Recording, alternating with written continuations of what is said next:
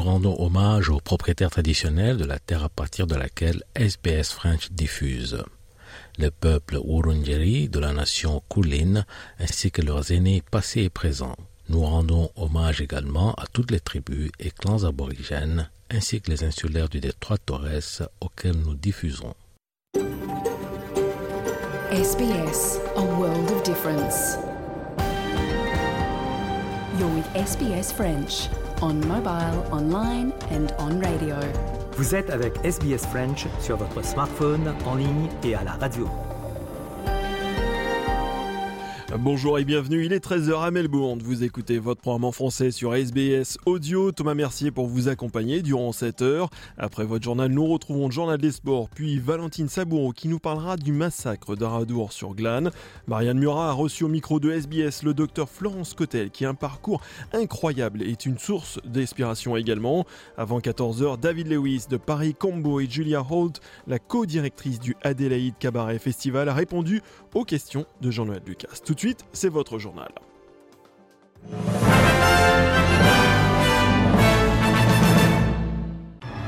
Et voici tout de suite les titres de ce samedi 10 juin. Plus de 200 membres des quatre conseils du territoire du Nord ont apporté leur soutien en faveur de la présence d'une voix aborigène au Parlement. L'émotion est toujours forte à Annecy et en France après l'attaque au couteau qui a fait six blessés, donc quatre très jeunes enfants. Le président Emmanuel Macron s'est rendu au chevet des victimes et Donald Trump est visé par 37 chefs d'inculpation, notamment pour rétention d'informations portant sur la sécurité nationale.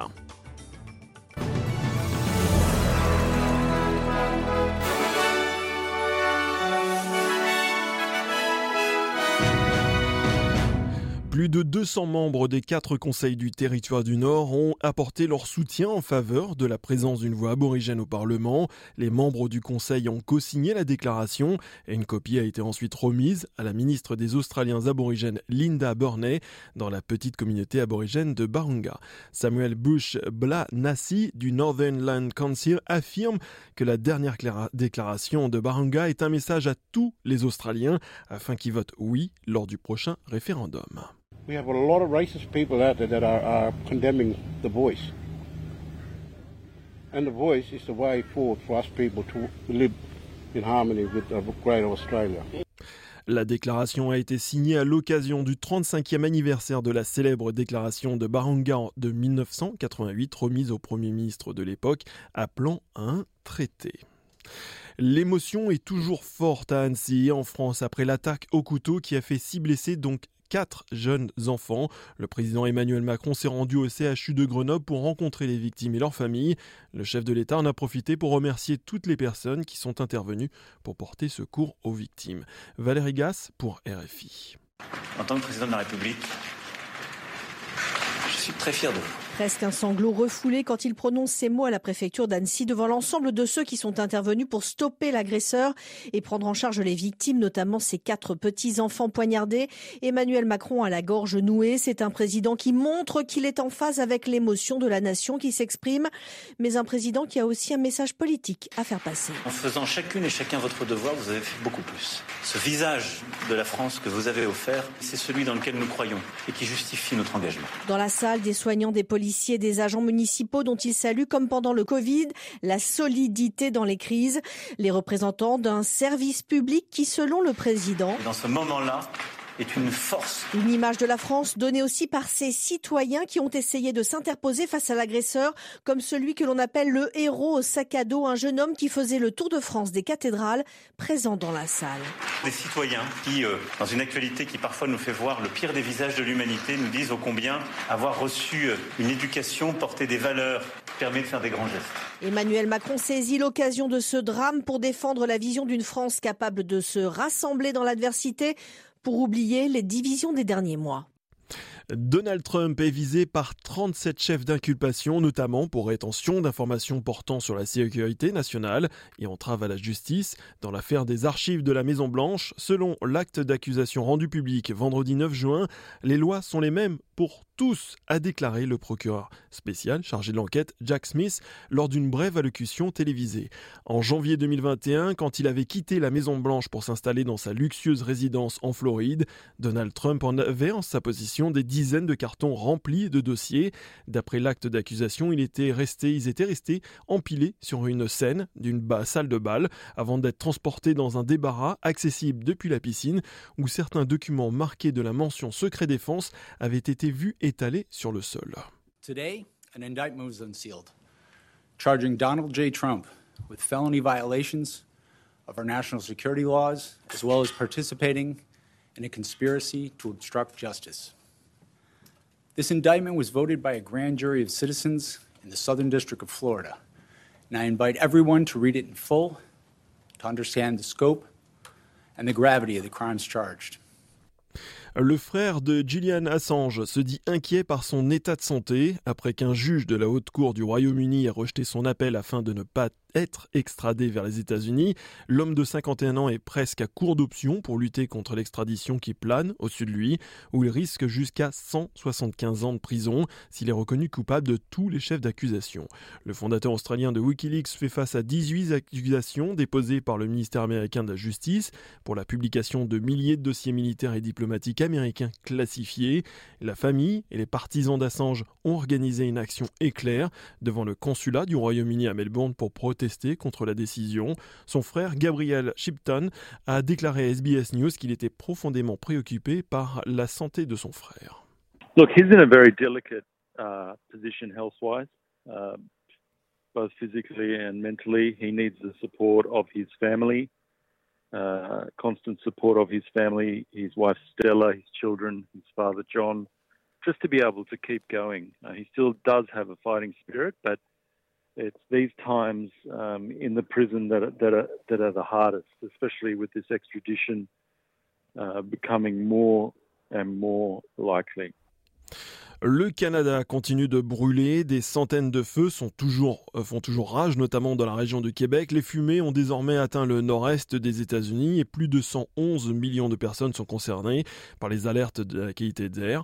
Euh, les forces locales sont débordées par ces feux historiques. Des pompiers des États-Unis, même de l'Afrique du Sud, sont venus en renfort, une aide très attendue, car le Canada ne dispose pas de forces nationales pour lutter contre les feux de forêt. Précision de Christophe Paget pour RFI. Au Canada, les incendies de forêt sont gérés par chacune des dix provinces et chacun des trois territoires fédéraux. Dans le système actuel, provinces et territoires échangent des ressources lorsque l'un ou l'autre fait face à des incendies. Des incendies qui sont aujourd'hui trop nombreux sur une trop grande partie du Canada pour que ce système fonctionne. Chacun fait donc appel non seulement à l'armée canadienne, mais aussi aux pays étrangers. Les États-Unis, la France, l'Australie, la Nouvelle-Zélande et l'Afrique du Sud ont ainsi envoyé des pompiers pour aider les soldats du feu locaux et l'armée. Le ministre de la Sécurité publique canadien a insisté cette semaine sur le fait que le Centre canadien des feux de forêt permettait de coordonner toutes ces ressources et d'en trouver d'autres. Mais ce que demandent surtout de nombreux experts, c'est la création d'un département national de pompiers pour éviter de dépendre de l'aide étrangère et pouvoir ainsi se rendre très rapidement sur place et stopper ces épisodes extrêmes lorsqu'ils sont sur le point de commencer. En tout cas, le débat est lancé. Selon le quotidien de Canadian Press, des discussions sont en cours au sein du gouvernement fédéral sur une nouvelle approche. Le controversé téléévangéliste conservateur américain Pat Robertson, aux prises de position souvent extrêmes, est mort chez lui en Virginie à l'âge de 93 ans. Ancien candidat républicain à l'élection présidentielle en 1988, il avait aussi fondé la Coalition chrétienne, une organisation connue pour sa farouche opposition à l'avortement et son combat en faveur de la prière à l'école, dont il avait fait dans les années 90 un groupe de pression politique incontournable. Portrait avec le correspondant RFI en Floride, David Thompson. En 1960, avec une poignée de dollars, Pat Robertson, jeune chrétien born fils de sénateur américain, fonde CBN. À l'époque, c'est l'une des premières chaînes évangéliques aux États-Unis. Aujourd'hui, The Christian Broadcasting Network est un vaste et lucratif empire médiatique qui diffuse dans 200 pays et 70 langues. Sa bonne parole ultra-conservatrice où la religion n'est jamais loin de la politique. Dans les années 90, avec sa coalition chrétienne de 4 millions de militants, le prédicateur cathodique contribue à faire des évangéliques une force politique de poids au sein de la droite américaine. Son adoubement est sollicité par tous les candidats républicains à la Maison Blanche, mais ce diplômé de Yale, farouche opposant à l'avortement, est aussi abonné aux polémiques. En 2002, il affirme que les attentats du 11 septembre sont une punition divine contre l'immoralité de la société américaine. En 2005, il appelle à assassiner le président vénézuélien Hugo Chavez et il a soutenu Donald Trump jusqu'en 2020. David Thompson, Miami RFI. Et tout de suite, on fait le point sur la météo de ce samedi 10 juin et on commence par la ville de Perth. De la pluie est prévue pour aujourd'hui et seulement 19 degrés. À Adelaide, pluie, 17 degrés. À Melbourne, alternance de nuages d'éclaircies et seulement 16 degrés. À Hobart, de la pluie prévue pour aujourd'hui et 15 degrés. Canberra, journée ensoleillée pour seulement 14 degrés. À Sydney, du soleil et 18 degrés. Brisbane, ciel couvert et seulement 23 degrés. À Cairns, ciel couvert et des aversions prévues dans le courant de la journée pour un maximum de 27 degrés.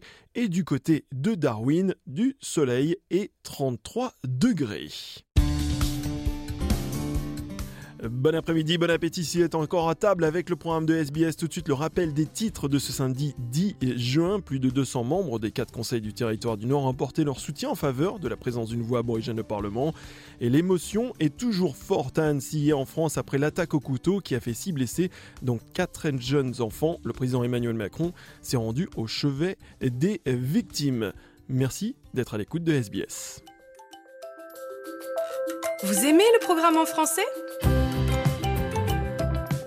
Continuons la conversation sur notre page Facebook. Rejoignez notre page Facebook et partagez vos pensées. facebook.com slash sbsfrench.